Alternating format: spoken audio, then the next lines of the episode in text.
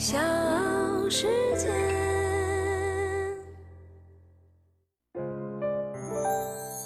大咖故事，故事舅舅，越说越有。要拿下一枚奥运金牌，到底有多难？很多运动员可能一辈子都没有办法达成这个目标。但是对江苏姑娘张雨霏来说，金牌似乎不太难。网友调侃：“时光如梭，距离张雨霏上一次夺得金牌还要追溯到八十分钟之前。”就是这个江苏九五后的小姑娘，仅仅花了八十分钟就拿下两枚金牌。比赛开始，今天张雨霏的出发反应时是零点六秒，非常的兴奋。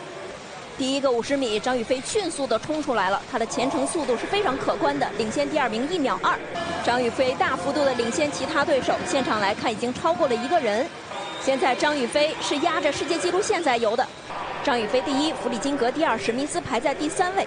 进入到辛苦的第三个五十，张雨霏顶住，仍然是一次手一呼吸和两次手一呼吸这样交替进行的方式。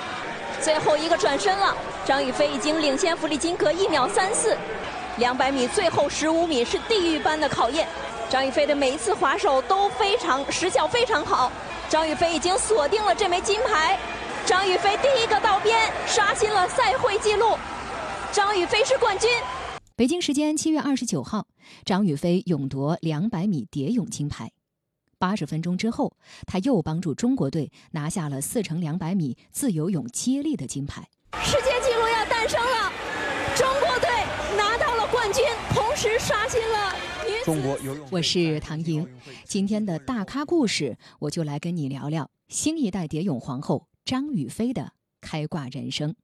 也欢迎你搜索“大咖故事”，订阅这个专辑，同时也可以搜索主播唐莹加关注。大咖故事，故事舅舅，越说。越有。张雨霏是我们江苏徐州人，她出生在一九九八年四月，是一个体育世家。她的爸爸和妈妈都是游泳教练，可以说龙生龙，凤生凤。从小，父母就对她寄予了厚望，希望她能在游泳事业上有一番作为。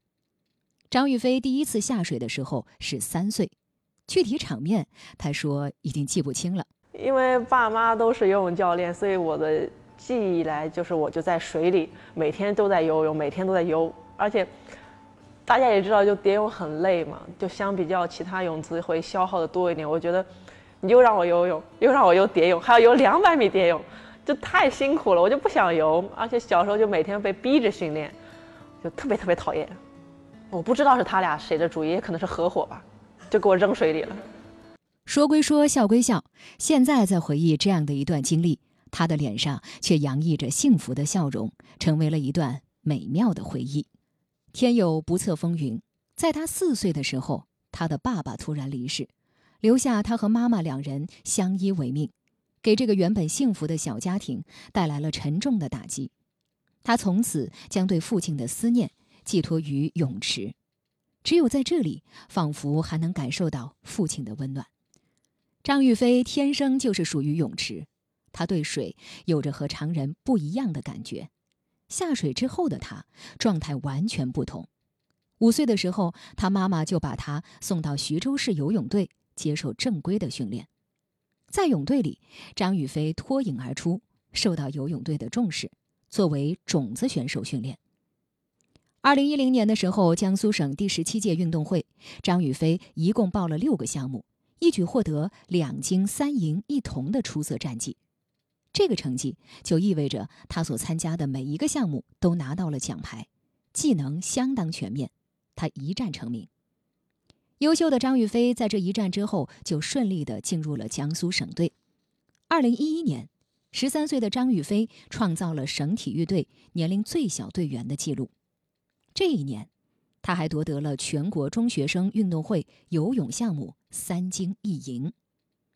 二零一二年，在短池游泳世界杯系列赛北京站的比赛中，张雨霏分别夺得四百米自由泳银牌、女子一百米蝶泳的铜牌、女子五十米自由泳决赛第六名。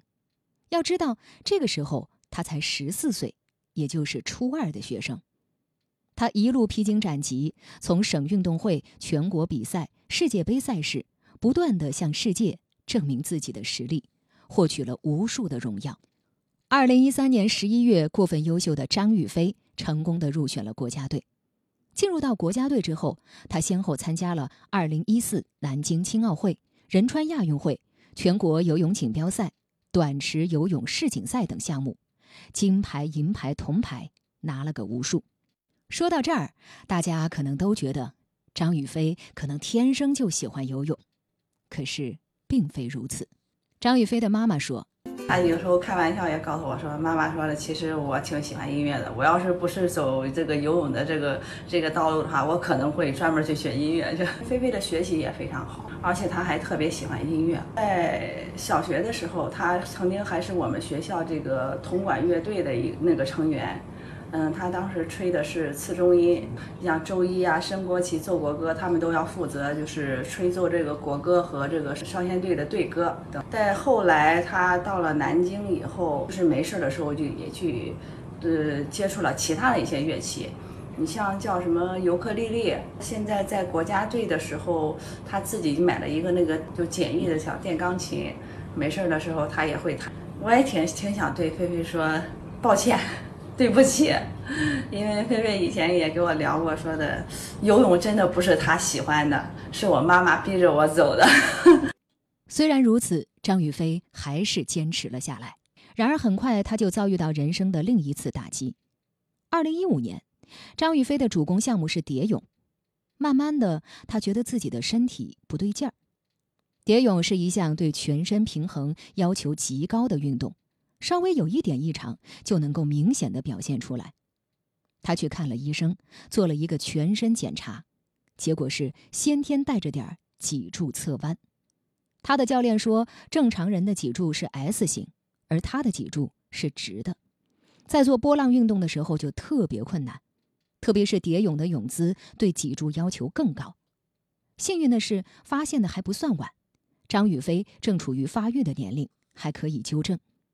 于是，教练队就为他量身定制了一套科学的修复训练计划，让他的脊柱纠正了不少。解决了这一大隐患之后，张雨霏终于又可以全身心的投入比赛。满血复活的张雨霏在这一年就拿下了世锦赛女子两百米蝶泳铜牌，并且创造了世界青年纪录。到了二零一六年，张雨霏成功的入选了里约奥运会。但是，里约奥运会的张雨霏遭遇了滑铁卢，在两百米蝶泳决赛当中，她只拿到了第六名的成绩。比赛结束之后，张雨霏忍不住的哭了，她说自己对不起教练。之后的二零一七年布达佩斯世锦赛和二零一九年光州世锦赛，张雨霏也都是铩羽而归，没有能够在单项上有所突破。特别是光州世锦赛，张雨霏五十米和一百米蝶泳都止步半决赛，两百米蝶泳更是预赛一轮游。草草收场的世锦赛之旅，让张雨霏陷入了深深的迷茫，甚至在平时测试的时候也发挥不出训练水平。他自己说：“两百米蝶泳比的我都有阴影了，一比就输，输的我都麻木了。”看着张雨霏的挣扎，主管教练崔登荣决定让爱徒暂离两百米蝶泳。在蛰伏的日子里，张雨霏跟着教练日复一日的训练，在出发、憋气、转身、水下腿、倒边等一个个技术细节上不断的打磨，同时一步步强化以往的体能短板。张雨霏是对自己有期望、有要求、有目标的。而他的目标自然就是东京奥运会。他说：“我会在东京再磨练自己。以前我会偷懒，现在我会更加鞭策自己，因为我想拿奥运冠军。”大咖故事，故事舅舅，越说越有。继续我们今天的大咖故事，我是唐莹。都说爱笑的女孩子运气不会太差，张雨霏就是一个爱笑的姑娘。经过一番刻苦努力，张雨霏来到了东京奥运会。在100米蝶泳的预赛和半决赛里，张雨霏全都位列第一。决赛里，她还游出了自己本赛季的最佳战绩，55秒64，是唯一一位三枪都游进56秒的选手，距离这个项目的世界纪录仅差了0.16秒。只可惜他输给了加拿大的麦克吉尔，和冠军失之交臂。赛后，有记者采访了张雨霏，张雨霏说。是我第二次参加奥运会，但是是我第一次参加两个一百米项目。这赛前呢，其实我是非常紧张的。今天早上呢，起床我的心跳就非常快。刚开始是兴奋，但是到后面就直接变成了会紧张。然后赛前坐在减负处的时候，其实我是一直在压着自己，就是我不想像上一届一样就紧张到石化的地步。所以我对今天的最终结果，包括过程每每一笔每一个细节，我都非常满意。就是我突破了自我，我在重压之下做到最好。就我觉得，哪怕我拿不了第一名，我也不会说让我的对手赢得那么轻松。我们一定要争一争。就是我可以输，但是我绝对不会认输。这就算是我的闹海成功。北京时间七月二十九号，张雨霏迎来了大爆发。女子两百米蝶泳半决赛游出了今年世界最好成绩的张雨霏，没有给对手任何机会，在决赛当中继续刷新着自己的最好成绩，一路领先，以两分零三秒八六的成绩夺冠，并且创造了新的奥运会纪录。比赛开始，今天张雨霏的出发反应时是零点六秒，非常的兴奋。第一个五十米，张雨霏迅速地冲出来了，她的前程速度是非常可观的，领先第二名一秒二。张雨霏大幅度的领先其他对手，现场来看已经超过了一个人。现在张雨霏是压着世界纪录线在游的，张雨霏第一，弗里金格第二，史密斯排在第三位。进入到辛苦的第三个五十，张雨霏顶住，仍然是一次手一呼吸和两次手一呼吸这样交替进行的方式。最后一个转身了，张雨霏已经领先弗里金格一秒三四。两百米最后十五米是地狱般的考验，张雨霏的每一次滑手都非常时效非常好。张雨霏已经锁定了这枚金牌，张雨霏第一个到边，刷新了赛会纪录。张雨霏是冠军，拿下了蝶泳两百米的金牌之后，张雨霏的妈妈也激动不已。雨霏。从她心里这两年恐对二百米的恐惧，到今天能够战胜自我，拿到这块金牌，我觉得非常非常的不容易。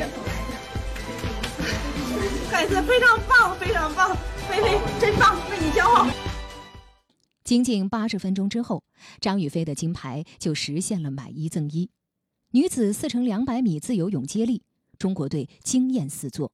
以七分四十秒三三摘金，张雨霏和队友合作拿下了这枚金牌，并且打破由澳大利亚队所保持的世界纪录。对于两金一银的成绩，张雨霏的妈妈也笑了。她说：“祝贺我们的大宝贝！我看到网上说你是去奥运会进货的，进的是奥运金牌。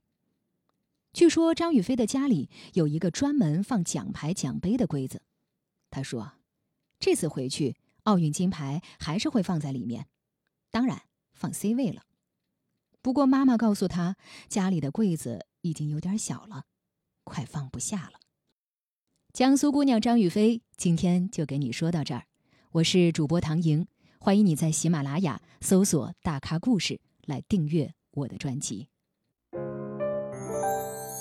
大咖故事，故事舅舅，越说。越有。